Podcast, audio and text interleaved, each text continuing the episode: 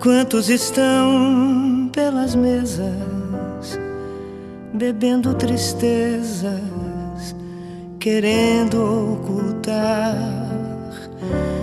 o que se afoga no copo, renasce na alma, desponta no olhar.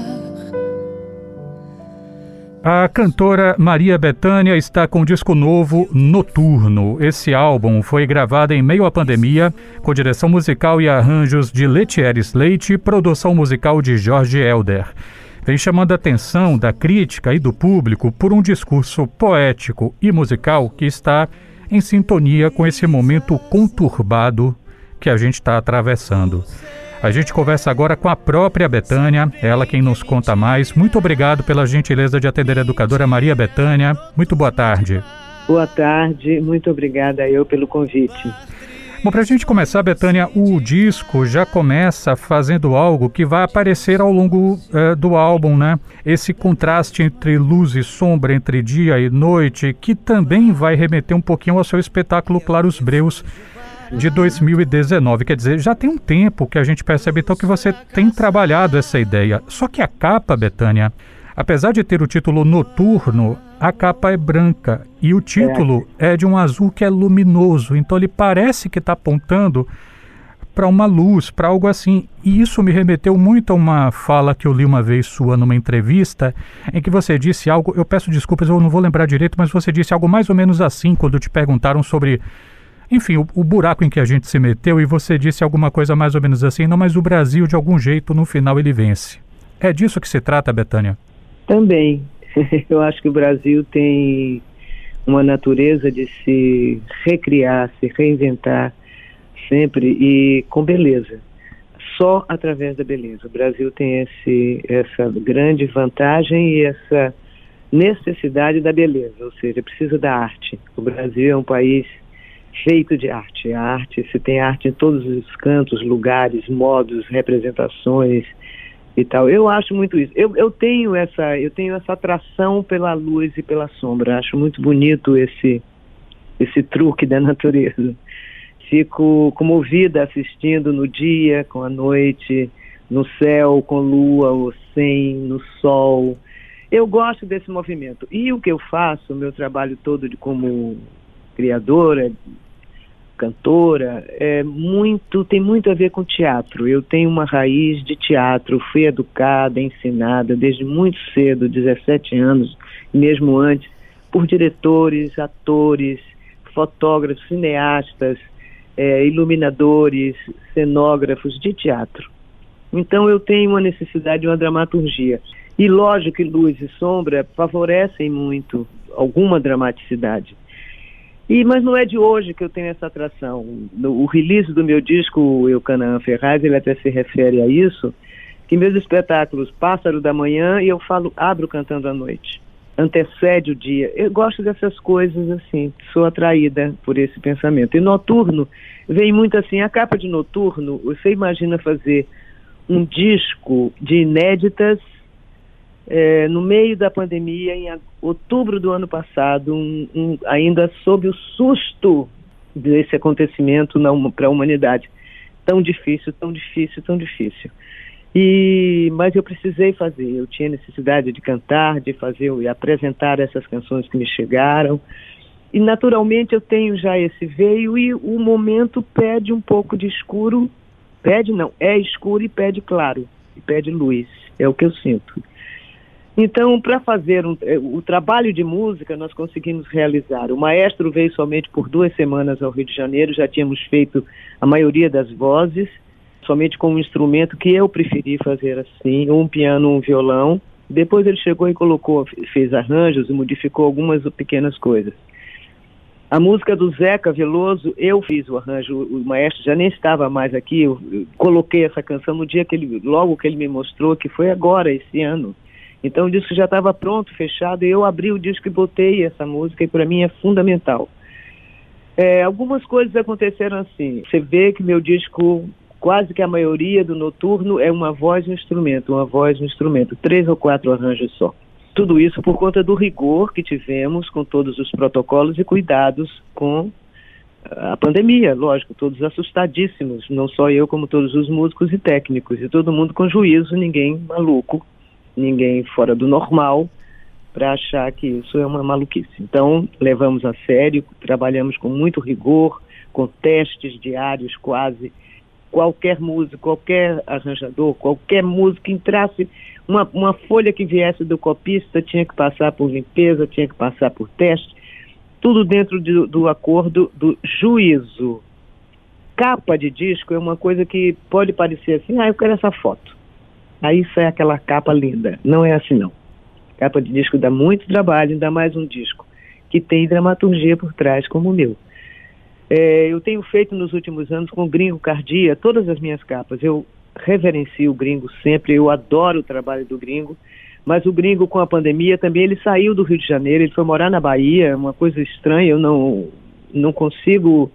Ele está mais na Bahia do que no Rio e mais, era impossível eu ter também reuniões, eh, cinco a seis ou quatro, três reuniões para resolver a capa de disco. Então tinha que ser uma coisa muito simples e que traduzisse o noturno. O noturno, como você falou e como eu digo e como é, é luz e sombra. Luz, um pouco de claridade. E simples, não pode, não dá para fazer rococó agora não. Não tem estúdio para a pessoa pousar, não tem, não tem nada. Está tudo proibido, tudo vetado. Quem tem juízo obedece, quem não tem enlouquece. A negra mina, mãe de uma negra menina, filha de comunidade, que ralou essa guerreira lá do Morro da Pedreira pra fazer a faculdade. Se formou, ainda mora no mesmo lugar. Ouvindo o disco, né, e lendo a respeito do disco, me veio muita ideia uh, do escultor, pessoa que faz escultura, aquela pessoa que para fazer uma obra acontecer, para dar unidade, para dar sentido àquela obra, ela precisa remover coisas, ela precisa tirar uma lasca de madeira, um pedaço de pedra. Então a obra final, é, é, ela não é só feita daquilo que entrou, ela, ela me parece que é muito feita também daquilo que, que, que foi para o chão, daquilo que ficou de fora. Você é uma criadora intérprete e você foi buscar referências que são muito diversas. É, para dar sentido, para dar unidade ao seu trabalho. Eu nem imagino quantas músicas passam pelo seu crivo quando você define qual é o caminho que o repertório vai seguir. Eu, o que eu te pergunto então é, para além do noturno, o que é que costuma ficar pelo chão quando você escolhe repertório, quando você define a coesão do trabalho que você vai lançar? É, você vê, eu fiz esse, esse, trabalho todo em outubro do ano passado, entre setembro, outubro, novembro, mas mais outubro.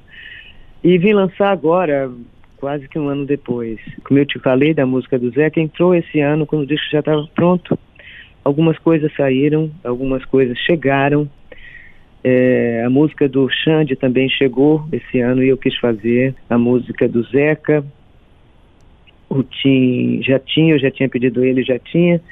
A Adriana já havia me pedido para fazer também, já estava o 2 de junho na verdade, ficar pelo chão, eu não, não gosto muito dessa expressão, assim. Eu tinha, havia gravado, eu recebi um convite para participar de um disco comemorativo dos 50 anos de um compositor francês muito ilustre, e a família me convidou. Ele estava convidando somente cantoras do mundo, ao redor do mundo, mas cantando em francês. E eu fiz a gravação e chegou a entrar no repertório do disco e eu tirei depois. Essa gravação irá para o disco dele comemorativo dos 50 anos de música em letras, de letras em música. É uma parceria com o Piazzolla, uma, uma música lindíssima, famosíssima. E eu fiz voz, para mim estava no disco, estava resolvido e eu tirei logo depois. Não é quando você fala caiu, o que é que ficou pelo chão? Não é que ficou pelo chão, é que não era agora essa música nesse disco. entreguei para o francês e saiu do disco. Por exemplo, só um exemplo que estou te dando. Agora, repertório, graças a Deus, tenho essa alegria de poder agradecer aos compositores brasileiros que me mandam e me oferecem canções, canções da minha voz. Isso é um grande orgulho e uma honra para mim. Então, nunca me falta. É, eu já ouvi algumas histórias assim muito engraçadas, assim, de gente ligando uma para outra para dizer, gente, Betânia acabou de me encomendar uma música, me ajuda a fazer aí. Negócio nessa, nessa pega. Quem é que é louco de dizer não? Às vezes eu peço, o Tinho, eu falei, Tinho, eu queria gravar uma música sua, você tem alguma inédita? Ele mandou uma, algumas três e eu escolhi o, essa que está no disco. Prudência, só disse o nome da música. Prudência, não me venha Prudência, é engraçado você citar Prudência porque a gente tocou aqui na, na educadora e, e na hora eu não estava conseguindo, rapaz, não estava conseguindo lembrar, mas eu comentei isso com os ouvintes no ar. Gente, estamos ouvindo essa música, Prudência, né? Ela tá me lembrando tanto Lupicínio Rodrigues, é impressionante, porque o é, Tim é um moleque. É engraçado, porque eu tinha um menino muito novo, ele é da idade dos meus sobrinhos, filhos de Caetano, é garoto, jovem, e ele tem essa dramaticidade na composição dele. Eu acho isso lindo. É uma assinatura, assim, parece, pare, poderia ser uma música do Lupicínio. Totalmente. O pessoal até matou a charada depois no dia seguinte. Renato, você estava querendo falar de Nunca, do Lupicínio. Pô, é isso mesmo. Parece uma música, é, é a prima de, é a prima de Nunca.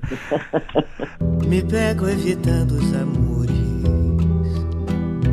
que desejo em segredo uma música que não entrou no disco, mas que você vinha apresentando é Evidências. E ela me leva a te perguntar sobre algo que eu percebo no pessoal da Bahia, né? Como você fala, o pessoal da Bahia.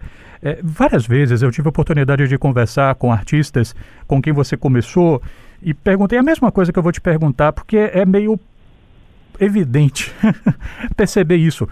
É, como vocês, de alguma forma, funcionam como uma espécie de instâncias legitimadoras é, da qualidade de, de músicas que, por vezes, ficam de fora dos juízos de bom gosto, né? Ah, é baixa cultura, alta cultura.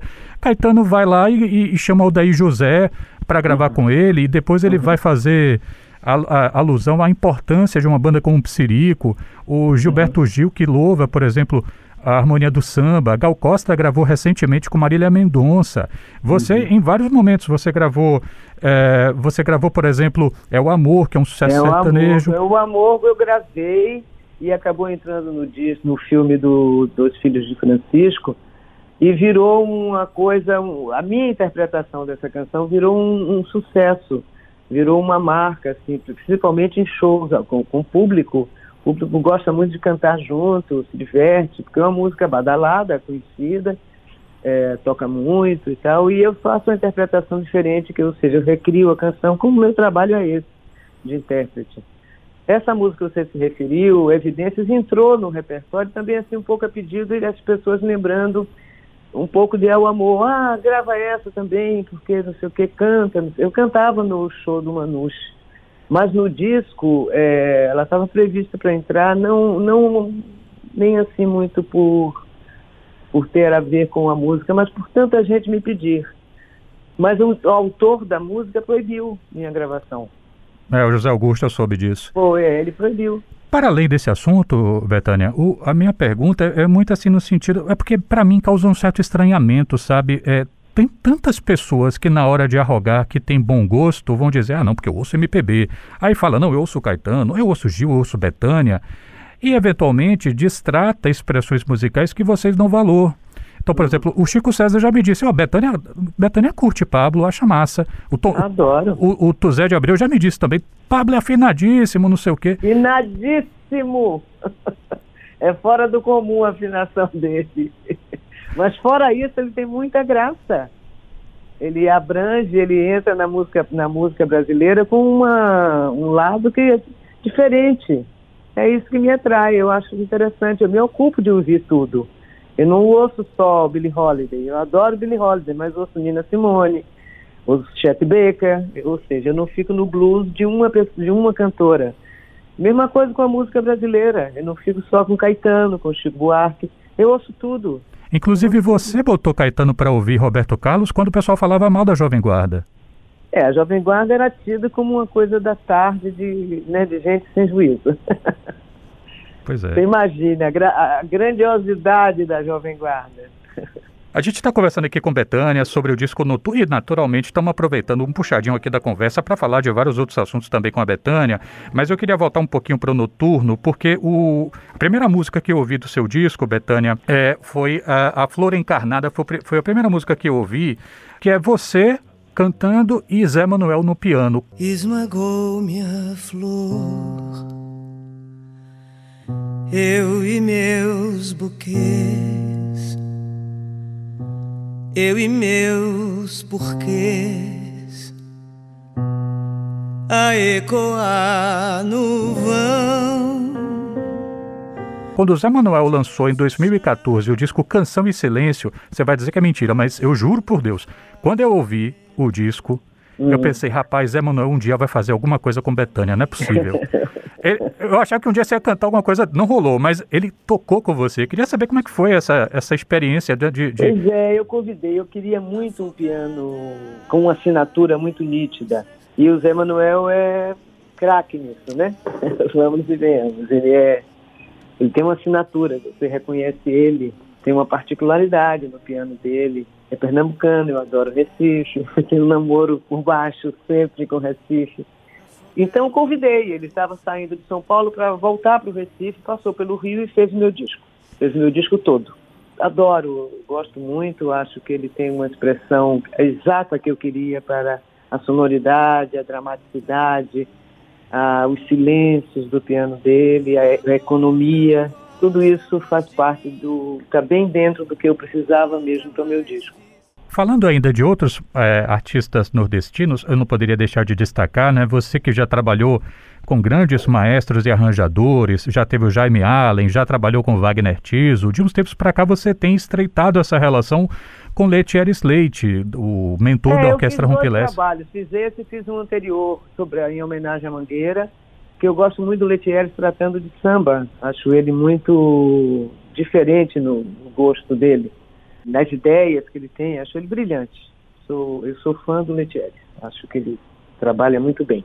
É, e agora para esse disco eu queria ele porque eu queria uma coisa muito econômica. E o Letieres sabe, pode me entender nisso.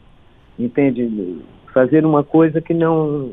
Como ele fez, é, na medida e assim, sem excesso econômico, porque é a situação toda, a pandemia cerca a gente de uma maneira, esse drama da humanidade nos abrange muito tudo, não é só você se locomover e estar com pessoas. Para uma cantora, no meu caso, por exemplo, eu costumo cantar olhando a cara dos meus músicos, é natural, eu vejo a expressão, eu vejo como é que está a entrega deles, eu vejo o modo que bate um atabaque, o modo que toca um violão eu não podia ver nada, eu estava trancada numa sala dentro de uma caixa de acrílico e eles dentro de um, de um salão fechado. É muito difícil, é muito difícil fazer um disco, fazer qualquer expressão de arte não, sem poder contar com o outro. Já não tem público, já não tem nada. É muito ruim, é muito, muito difícil. Eu fiz realmente esse disco porque era uma emergência, era uma urgência do meu, do meu sentimento. Eu precisava me expressar de alguma maneira. É, e como todo mundo sabe, né, você já disse que a sua tribuna é a música, o seu discurso é a música. É a música. Moço, esse vento que ali tirou meu chapéu, balançou meu cordão. É o sopro do fole de festa que aqui chegou do sertão.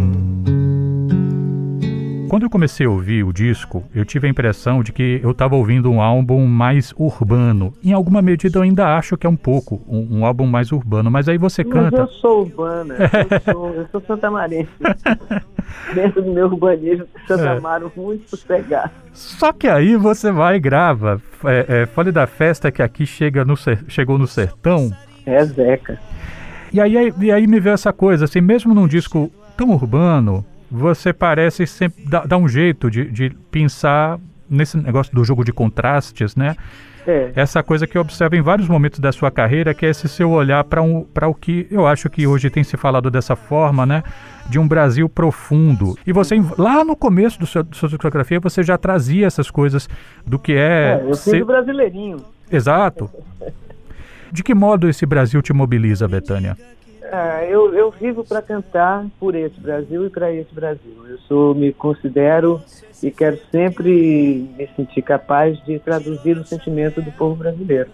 O que as pessoas sentem, o que eu sinto, o que, que eu recebo, o que emana delas. Eu gosto de cantar. É isso que eu quero ser sempre, uma intérprete do meu povo. Por intermédio do J. Veloso, eu conheci é, a casa da tua mãe. E quando eu entrei nela, Cano estava chateada com, com a seleção brasileira, estava vendo o jogo, estava revoltada com o técnico na, na ocasião. E quando eu entrei na, na, na sua casa, Betânia, eu pensei, eu, parecia que eu estava entrando na casa da minha avó, que é em Cachoeira. Aquele corredor longo, que atravessa a casa de fora a fora e, e aqueles, aquelas, aqueles amores na parede, né, das fotos e tal.